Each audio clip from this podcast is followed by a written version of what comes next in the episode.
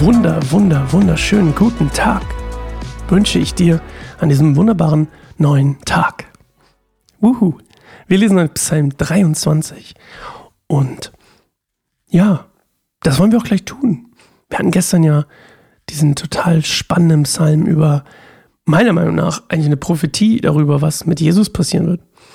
Und ähm, ich liebe diese, ich liebe es einfach, wenn man so, wenn diese Psalme so, so irgendwie so, ein, so einen absoluten Tiefgang haben, den man vielleicht gar nicht im ersten Moment so richtig sieht, aber dann irgendwie doch und dann auch nicht mehr entsehen kann. Jedes Mal, wenn ich diesen Psalm jetzt lese, nachdem ich mir ähm, mich damit beschäftigt habe, denke ich so, oh Mann, hat David hier wirklich die Kreuzigung Jesu poetisch vor, vorhergesagt sozusagen.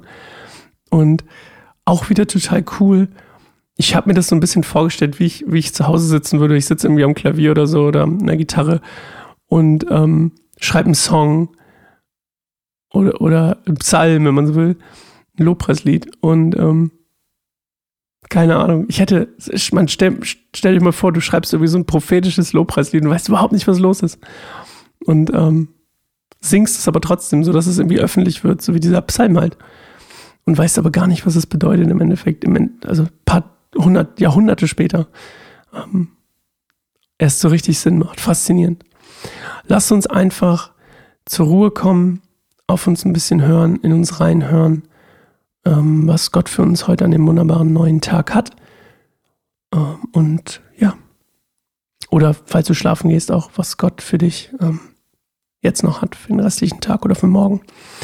Und dann hören wir uns Psalm 23 gleich wieder.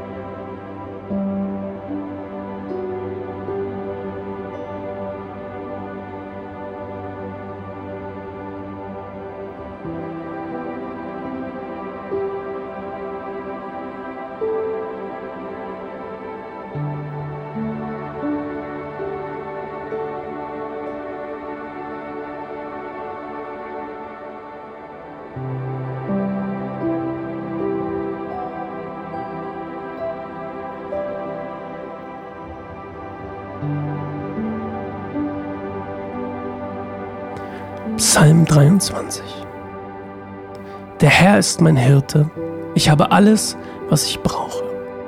Er lässt mich in grünen Tälern ausruhen, er führt mich zum frischen Wasser, er gibt mir Kraft, er zeigt mir den richtigen Weg um seines Namens willen.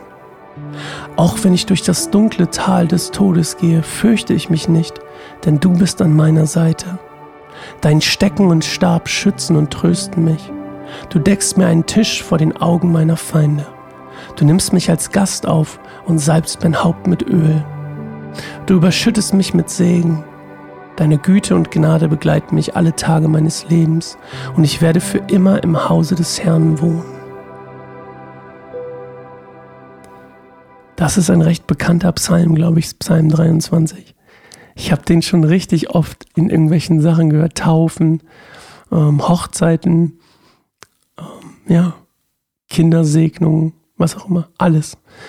Und das Spannende ist natürlich, und das ist nachher die Frage an euch, ähm, dass dieser Psalm halt, warum ist er so beliebt? Weil er ja eigentlich nur positiv ist. Ne? Ich glaube, deswegen ist er so beliebt. Ich glaube, was man manchmal vergisst, und das ist auch die Frage des Tages, ähm, ich erzähle sie euch jetzt schon oder dir jetzt schon, ähm, ist das alles wirklich so einfach geschenkt. Ist es einfach so geschenkt, dass er, dass er dieser Hirte, dieser gute Hirte ist? Ist das alles geschenkt? Oder hat das, weil wir hatten ja mal das Thema mit Belohnen. David hat ja davon gesprochen, dass Gott ihn belohnt. Ist das durch Jesus jetzt alles ein Geschenk? Das ist meine Frage. Gerne sascha.keinensimmerbaum.org. Würde mich total freuen. Ja, Hirt ist natürlich ein super krass beliebtes Bild. Ne? Das gleiche auch mit Gastgeber. Also dieses, ne, du, du nimmst mich auf als, oder du nimmst mich als Gast auf. Also als Gastgeber oder als, im, bei Luther steht, glaube ich, Wirt. Ähm, wenn nichts wird, wird, wird, ne? oh Mann, warum ist mir der denn gerade eingefallen? Ich bin manchmal viel zu impulsiv. Aber gut. Also Hirten und Gastgeber oder Wirte in dem Fall waren ein unglaublich beliebtes Bild für, für Gott, weil Gott eigentlich, also weil Hirten natürlich dieses Bild vermitteln von, ähm, sie verteidigen ihre Herde und sie passen auf sie auf und leiten und führen sie und ja, verteidigen sie, wie gesagt, auch gegen, gegen Feinde und die Gefahren eben, die, die so lauern in der, in der Natur, in der Wildnis, ähm, wenn man mit so einer Herde unterwegs ist. Deswegen auch Stecken und Stab.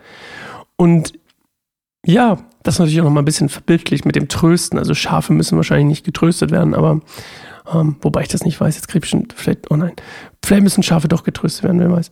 Ich habe noch kein Schaf getröstet. Vielleicht muss man Schafe auch trösten. Nicht, dass ich hier gleich äh, äh, böse Nachrichten von Tierschützern bekomme, dass man Schafe auch trösten muss. Bestimmt muss man Schafe auch trösten. Und die freuen sich bestimmt auch, wenn man kuschelt. Will ich gar nichts gegen sagen. Also, ähm, prinzipiell ähm, ist es halt spannend, weil Hirten, wie gesagt, ähm, das, das mit sich bringen.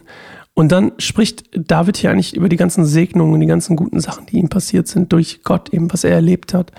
Und David selbst wird ja auch als Hirtenkönig bezeichnet.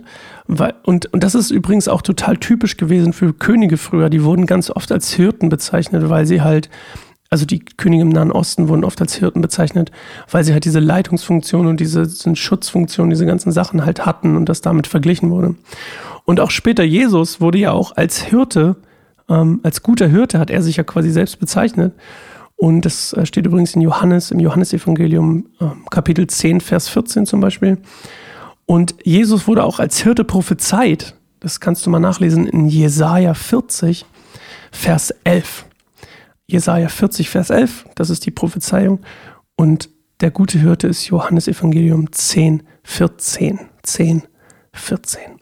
Ja, und er spricht eigentlich von mehreren Segnungen. Das erste ist die, die quasi die geistliche Nahrung, wenn man so will, die, die, ähm, das Wort Gottes, das ihn, das ein Segen findet. Die zweite ist die geistliche Erquickung, ne? Vergebung und Frieden ähm, und, und Trost. Die dritte Segnung ist, dass Gott ihn leitet, nämlich auf dem, durch das Tal des Todes und ähm, ihn in richtigen Weg quasi leitet. Und das, das vierte ist die Bewahrung vor den Feinden, ne? dass er den Tisch bereitet und ihn versorgt. Und ähm, Bewahrung natürlich auch schützt im Prinzip durch Stecken und Stab. Ja, und, und ähm, Salbung mit Öl war übrigens eine Sache, das war total typisch eigentlich damals, wenn man irgendwo reinkam, dass man seinen Gast als Zeichen der Wertschätzung, als Zeichen der Segnung, dass man ihn dem Kopf, das Haupt mit Öl salbte. Und das machte quasi ein gütiger, großzügiger Gastgeber eigentlich. Und in dem Fall macht es halt Gott, der ähm, ein gütiger und großzügiger Gastgeber ist. Und ähm, ja. Und, und Vers 6, und das ist wahrscheinlich so der, der, der, der Grund, also einer der Gründe, warum, ähm, warum es immer so benutzt wird, gerade für, für Kinder, ist so, deine Güte und Gnade begleiten mich alle Tage meines Lebens und werden für immer im Haus, und ich werde für immer im Hause des Herrn wohnen. Das ist natürlich ein schöner Zuspruch, ne? Und ich werde wohnen, in dem Fall aus dem Hebräischen, beschreibt eigentlich, und das ist das Spannende, eine Rückkehr.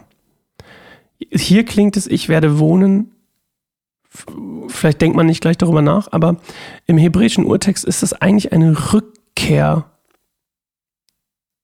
zu ihm. Also deswegen gibt es die Vermutung, dass dieser Psalm geschrieben wurde tatsächlich in einer Phase, in der eigentlich, auch wenn er ganz toll klingt, gar nicht alles so toll war, weil vielleicht David keinen Zugang zur Stiftshütte hatte, weil er auf der Flucht war. Das ist so die Vermutung, die man anstellt. Ähm, er ist quasi daran gehindert, in die Stiftshütte, in die Gegenwart Gottes zu gehen. Und er schreibt, und das ist jetzt das Spannende, das Spannende, ne?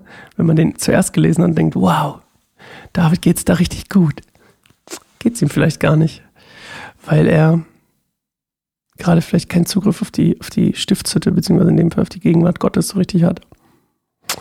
Von daher, auch da wieder, David lobt den Herrn, gedenkt seiner, seiner Segnungen eigentlich und in der Bedrängnis wahrscheinlich. Ja, Psalm 23, schön. Wir hören uns morgen wieder zu Psalm 24. Und äh, die Frage hatte ich euch ja schon am Anfang gesagt. Ähm, Hatte ich euch eine Frage gesagt? Ich bin gerade, ich stehe gerade hier auf dem Schlauch. Ich glaube schon. Wenn nicht, dann nicht. ich kann mich nicht erinnern. Okay, wir hören uns trotzdem morgen wieder und ich freue mich auf dich und ähm, bis dann. Ciao.